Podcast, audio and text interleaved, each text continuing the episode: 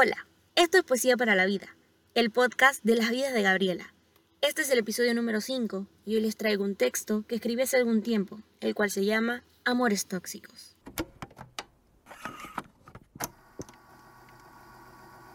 Amores tóxicos, de esos que te elevan solo para dejarte caer a lo más profundo.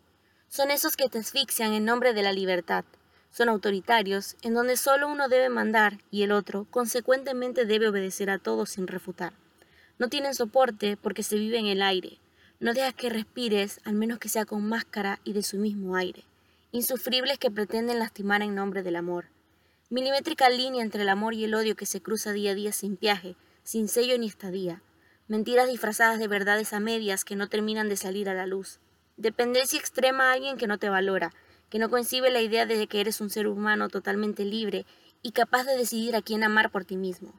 El amor tóxico utiliza el espíritu débil de la otra persona, su energía, su poder, para poder sobrevivir, y mientras eso transcurre, el otro va secándose lentamente por dentro.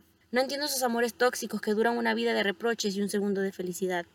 Amores tóxicos cual narcótico que te impulsa a consumirlo. Es adictivo, lo sé, pero eso no quiere decir que no se deba dejar. Vivimos con la idea errónea que cuando alguien más te lastima es porque realmente es amor. Y no, no es así. Ahora los dejo con el poema de la semana.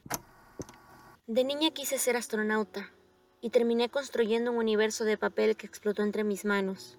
Ahora no sueño con casi nada. Las plegarias se transformaron en poemas. El miedo no aparece hasta pasada la madrugada. Me escapo de los monstruos todas las noches mientras bailo sobre el borde de la cama. Ya no me aíslo, solo me acumulo, bajo la guardia y me dejo querer. Esto fue todo. Si te gustó, sígueme en mis redes sociales, arroba las vidas de Gabriela. Yo soy Gabriela Infante y hasta un próximo episodio de Poesía para la Vida. Chao.